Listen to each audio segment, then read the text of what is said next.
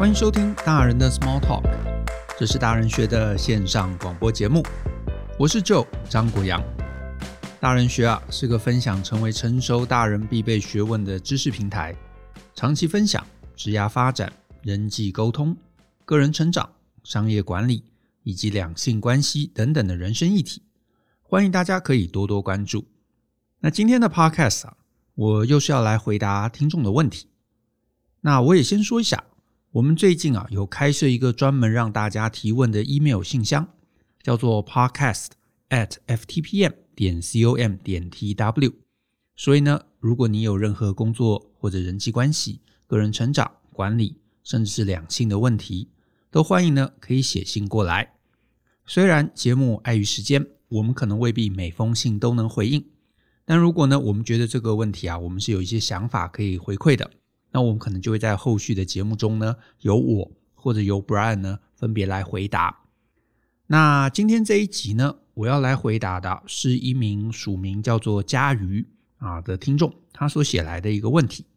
他的信中呢，其实问了好几个问题。那我在这边呢，选出了其中一个。他的问题是这样子啊，那他说呢，呃，我二十六岁，出社会快四年，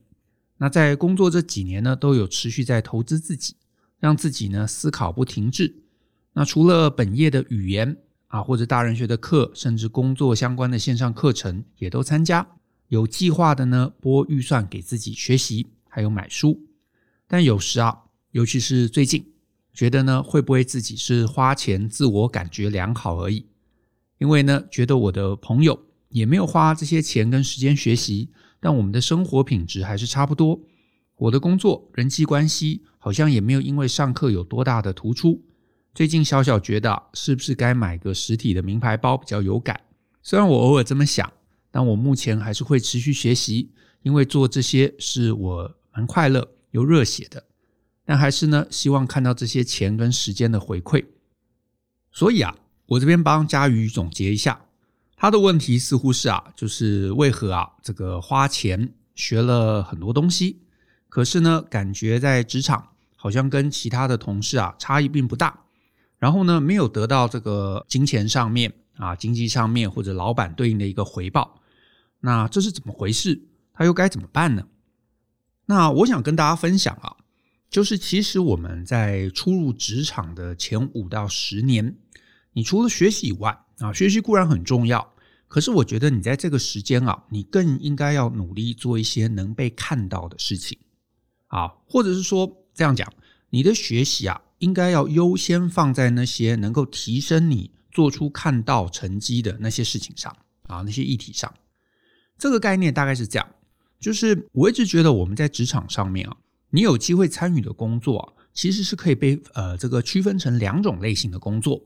一种类型呢是可以简单被量化的工作，另外一种啊，也第二种。它其实是无法被简单量化的工作。好，那我解释一下，什么是可以简单被量化的工作呢？呃，比方说，你可能是一个业务啊，如果你是一个业务，那销售金额很明显，它是一个可以被量化的啊，可以被量化的结果跟指标。换句话说，如果你是一个很强的业务，那你就是一个很强的业务啊，因为你一个月能卖一百万，可是你的同事可能只能卖十万，对不对？那你怎么样比较起来，你明显就是比别人强，或者是呢，你是具备某个特别技能的，呃，哪怕是一个作业员好了，你每个小时的产能可能比别人多啊。比方说，你一个小时可以做一百个产品，别人只能做十个，那这个结果其实就说明了一切。但是呢，我们在工作场域中，你更可能会碰到很多工作，它是无法简单被量化的。举例来说。你是一个 HR，你负责算薪资，你隔壁的同事可能也是负责算薪资的。啊，那每个月初你们两个人虽然都很忙碌，可是因为负责的内容可能量差不多啊，没有到呃极限，所以呢，最后到了时间到了，你们两个人的产出是接近的，内容都很完整，薪水也没有发错过。所以呢，对老板而言，你跟隔壁的同事到底差异在哪里？这往往就不容易理解。也不容易分清楚，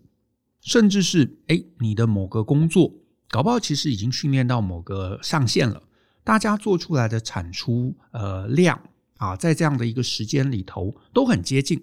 所以你就已经很难再继续去凸显你跟隔壁那个同事，甚至跟隔壁一百个同事之间的差异在哪里。所以呢，这个时候你需要努力的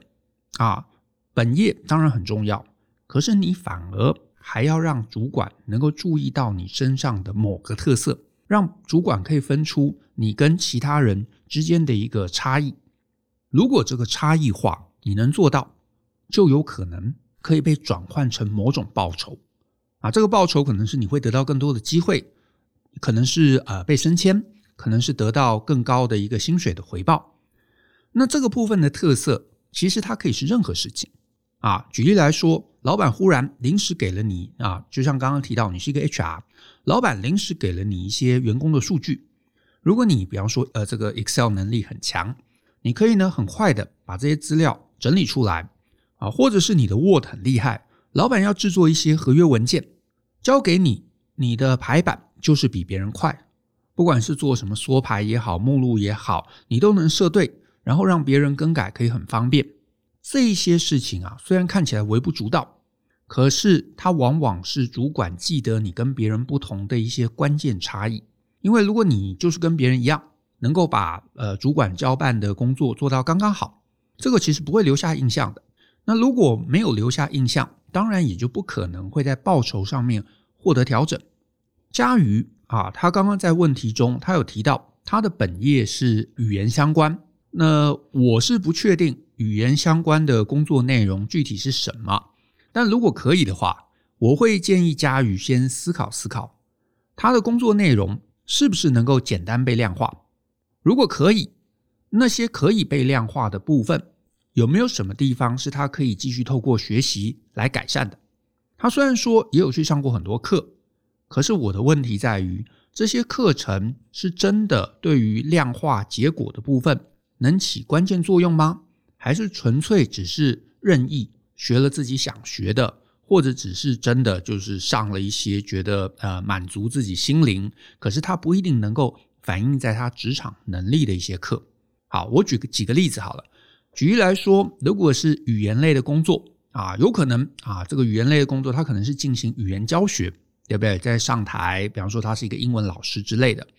这类的工作好不好？其实很高的比例评价是来自于学生的分数啊。上完课，学生可能会给一个这个老师的一个评量，可是啊，学生的评量分数却未必只跟老师的这个语言能力成正相关。这个评量还可能会跟呃讲师的教学风格啊、台风啊、幽默感啊。等等等等，这些授课能力相关。换句话说，嘉瑜有可能语言能力已经不错了，所以他如果继续去提升语言能力啊，去上语言的课，这个对于提升学员的评价有可能帮助是有限的啊。有可能你花了很多的时间，你会提高一分半分啊，因为你已经到了一个极端值了。这个时候，如果反过来花钱去投资。啊，他在可能教学能力上面的一些相关课程，他反而会容易得到一个立刻的回报。再换一个不一样的例子好了，那语言类的工作也有可能他的工作内容是负责要写一些教学的呃内容啊，或者写一些文章啊，然后放在他们的官网上面啊，或者放在他们的 blog 或者任何的内容平台上面。那如果是这样的一个工作内容，你贴在网络上的，那老板背后他在观测的。其实不是说，哎，你写了几篇文章，对不对？他观测的可能是网站的互动程度，比方说这篇文章贴上去之后，获得了多少的按赞数，获得了多少留言数，甚至老板看的搞不好是转换率，对不对？就是这个文章贴了之后，有多少人进来看，看完之后有没有，比方说订阅他们的课程，或者来参加他们的这个实体活动，那这一类数据能不能达标？它有时候也跟作者的语言能力未必有直接相关，反而它可能跟选题的方向啊、内容是好玩还是不好玩啊、啊有没有趣味啊，甚至是社交平台的特性啊，甚至是贴文者的行销知识等等有关。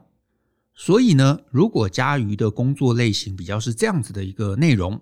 那他确实也还是应该要进修，也还是应该要上课，只是这个时候他该花钱投资自己的课程，一样不是语言课程，而反而是一些跟网络行销相关的课程。好，甚至我再说的极端一点，比方说家瑜的语言工作，它有可能是非常非常非常难以量化的。举例来说，它可能是进行翻译相关的工作，那这个时候，他其实如果进了这个领域一段时间，他该努力的。反而是要去争取一些代表作。好，我这边先假设他的专业能力已经不差了，因为如果是专业能力很差，对不对？那他提升他的专业能力，也就是语言能力，他应该会在报酬上面看到一些回馈。可是有可能他的专业能力已经不差了，因为你就想想看哦，如果两个人翻译能力都很接近，翻译成果其实很难凸显一个很关键的差异。因为两个人可能都翻得还不错，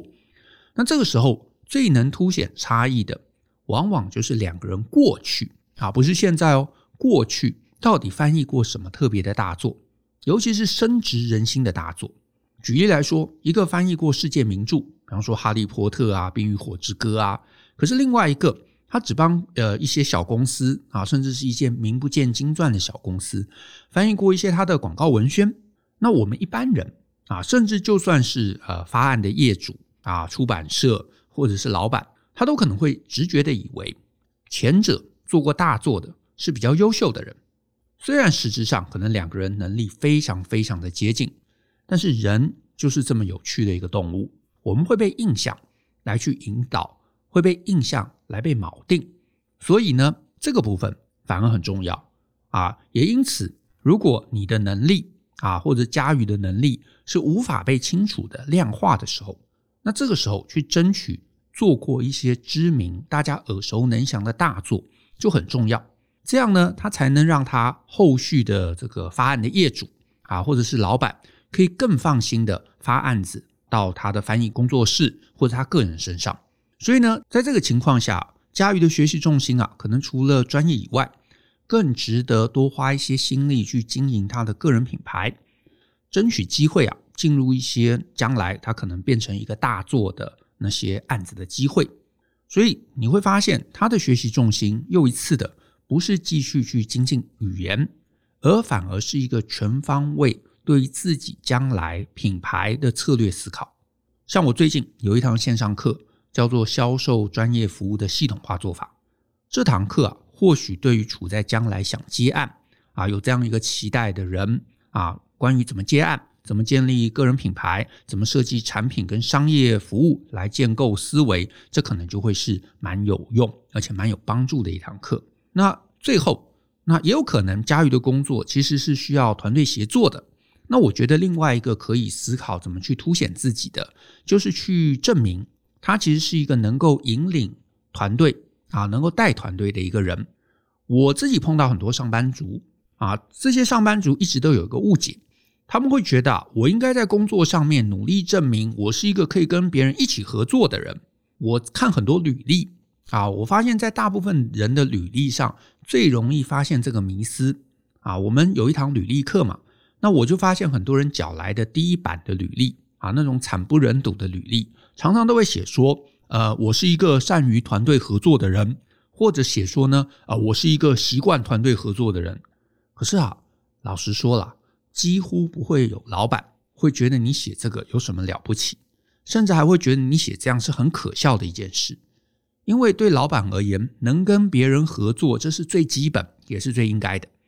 就像是你能够呼吸，你能够吃饭，你能够喝水，这有什么特别好值得一提的？写在履历就表示你没有其他能力嘛。所以这根本不是应该要放在里头的，你反而在履历里头也好，或者在职场上面也好，在你的职涯的早期，你尽量要赶快凸显啊！你要让老板觉得这个人啊，他是可以领导其他几个人，然后一起让这个团队更大规模的做出一个大规模的专案或者大规模的事业。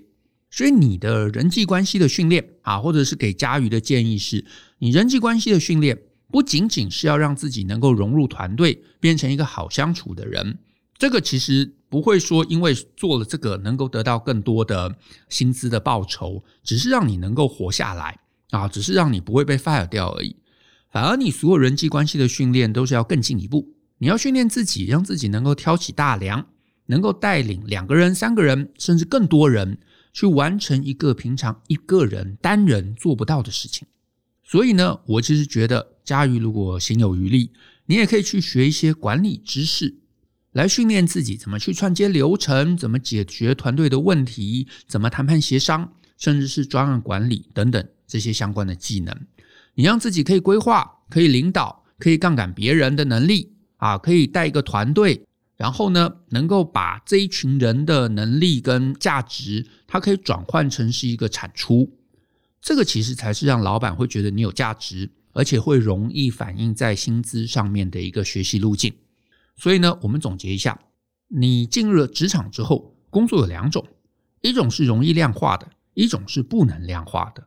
我们大部分人的工作其实都是介于中间，也因此啊，你要去学习。学习这本身是好的，可是呢，你不要乱学，因为你进了社会之后，你的时间有限，对不对？你你上班族嘛，你不可能像学生时代一样，你可以每天上课，所以你不要任意乱学，反而你要开始思考，你学的东西是不是能够立刻用在你的工作上？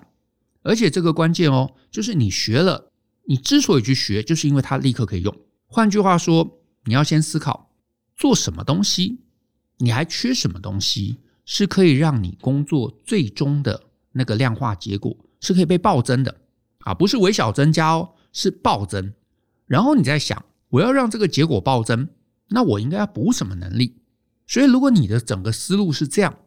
你就会发现你在职场上面要补的能力，有时候不是跟你自己的本职学能一致，不是说哦，我是念语言的，我就一直要去补语言，诶，不是，反而常常会是一些你以为不重要。跟平常工作没有直接相关，可是如果你把它打破了，你就可能会让你的工作成果大幅暴增的一些技能啊。所以学习这件事情，我反而觉得进了职场之后，它非常简单，就是以终为始的一个思考。当然，过程的调整也很重要。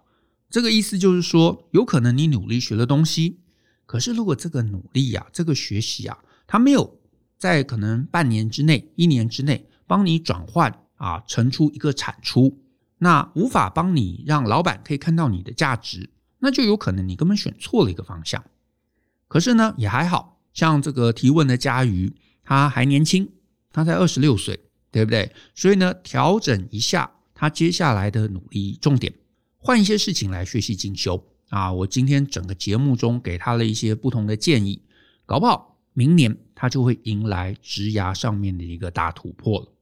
总之啊，把时间跟资源放在对的主题上面，你才能够轻松合宜的带来回报。好，那我们今天的节目就到这边，谢谢大家的收听。那最后也再提一下，我们片头提到的，就是我们有开放一个提问信箱，大家如果有任何问题，无论是职场、人际关系、经营管理或者两性关系，都欢迎写信到 Podcast。at ftpm 点 com 点 tw 来跟我们讨论，